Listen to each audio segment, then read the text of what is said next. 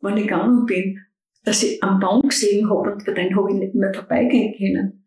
Und das hat aber sehr lang gedauert. Und das ist noch immer nicht gut. Wie geht's dir wirklich? Was ist denn los? Wie kann ich dir helfen? Möchtest du darüber reden? Ich verstehe dich. Ich höre dir zu. Red mal drüber. Der Podcast für ein tabuloses Miteinander. Hallo und herzlich willkommen zu einer neuen Ausgabe von Red mal drüber, dem Podcast für ein tabuloses Miteinander. Ich bin Julia Papst und diese Woche habe ich eine ältere Dame zu Gast, die zwei geliebte Menschen kurz hintereinander verloren hat. Dieser Verlust hat ihr so wehgetan, dass sie eine Angststörung entwickelt hat. Mehr dazu in unserem Gespräch. Viel Freude beim Zuhören.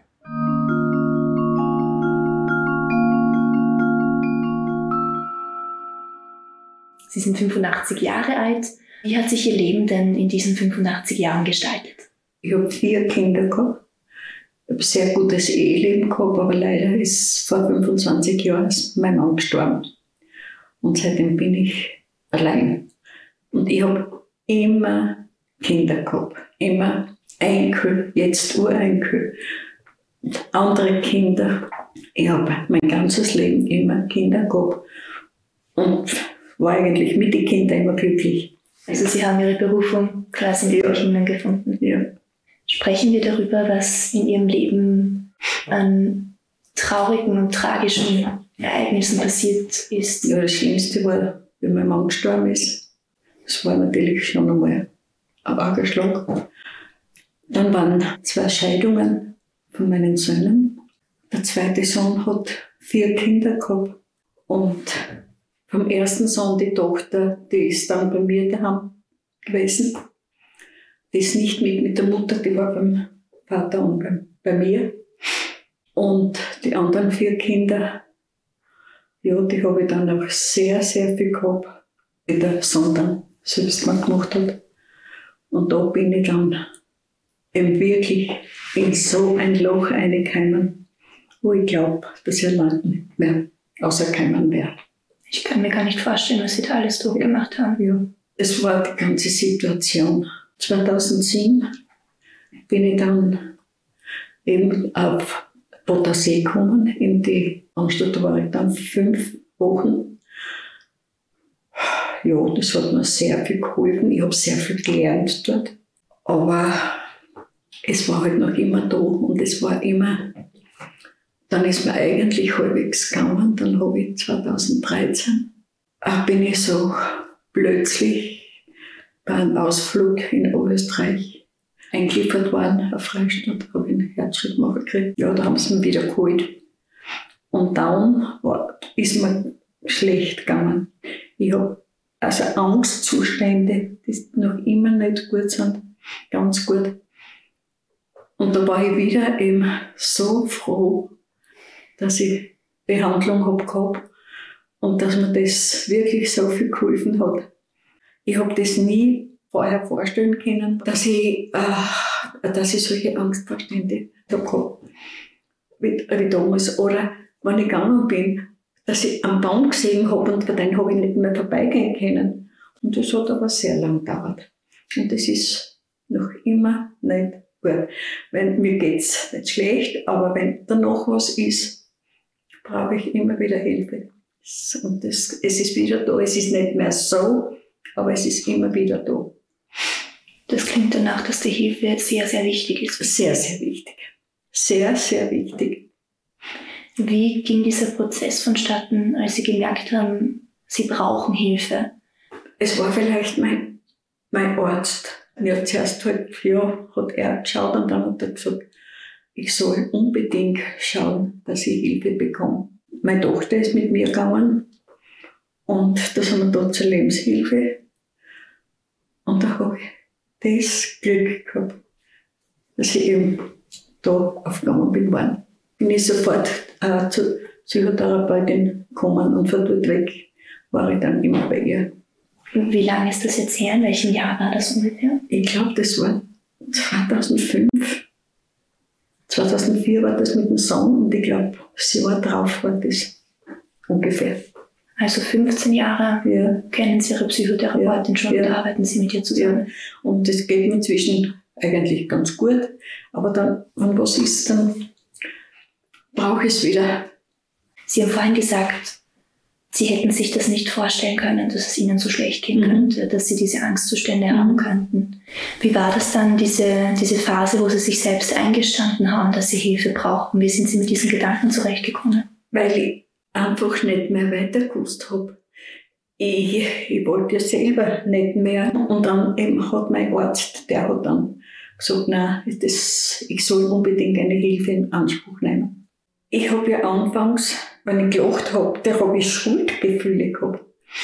Und, und da ist mir schon sehr geholfen worden, wie ich das eben schaffe, dass ich, ich auch wieder lachen kann und dass ich äh, eben wieder mittun kann. Also da wäre ich alleinig wahrscheinlich. Ich weiß es nicht, was gewesen wäre, wenn ich das nicht angenommen hätte. Und wenn Sie sich jetzt generell anschauen, wie mit psychischen Erkrankungen umgegangen wird, wie darüber gesprochen wird, gab es für Sie auch Momente, wo Sie bestimmte Dinge nicht erzählt haben, nicht erzählen wollten, weil einfach dieses gesellschaftliche Stigma da ist? Meine Familie weiß das alles und die sind alle sehr dafür. Und ja jeder sagen, ja, mach das ja. Aber, und da reden wir auch drüber.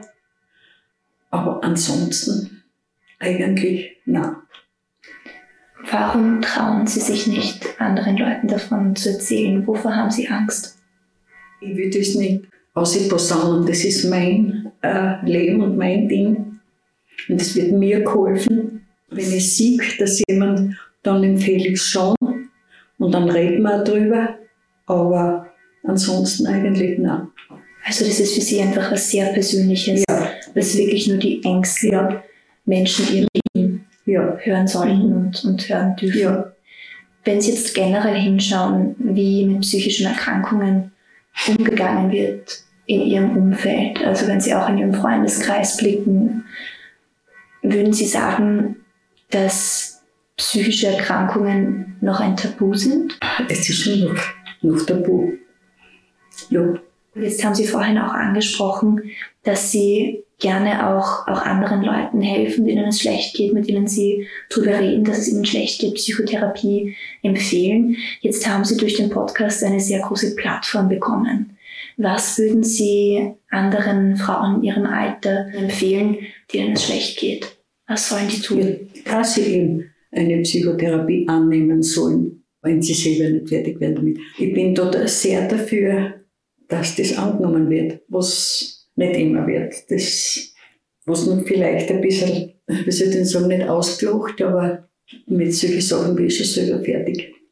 Man ist quasi zu stolz. Ein Ja, bisschen. genau. Ja, genau. Haben Sie auch jemals das Gefühl gehabt, Ja, die erste Zeit da. Aber dann war ich eigentlich schon sehr froh und dankbar, dass ich es machen kann. froh und dankbar. Ich glaube, das sind sehr schöne Schlussworte, außer Sie haben noch etwas, was Ihnen auf der Zunge brennt und was Sie gerne mit uns teilen möchten. Na, ich, ich bin nur wirklich froh und dankbar, dass ich weiterhin noch meine Therapie haben kann. Man kann da reden, was man mit anderen vielleicht nicht redet. Und das hilft dann schon sehr viel. Das ist sehr schön zu hören. Ja, wirklich. Vielen, vielen lieben Dank auch, dass Sie Bitte. mit mir gesprochen haben, Ja. dass Sie Ihre Geschichte mit Gerne. uns allen geteilt haben. Ich wünsche Ihnen alles, alles Gute für die Zukunft. Danke. Danke.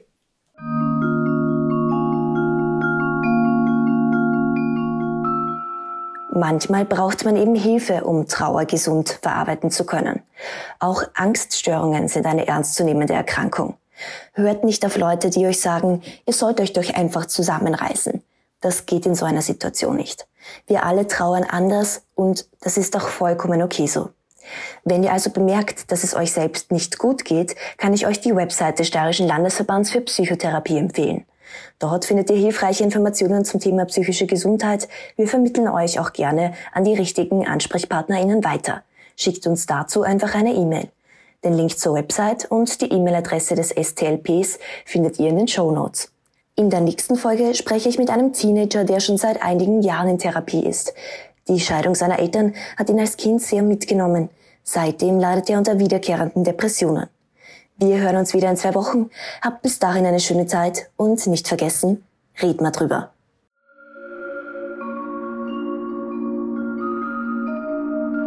Wie geht's dir wirklich? Was ist denn los? Wie kann ich dir helfen? Möchtest du darüber reden? Ich verstehe dich. Ich höre dir zu. Red mal drüber. Der Podcast für ein tabuloses Miteinander.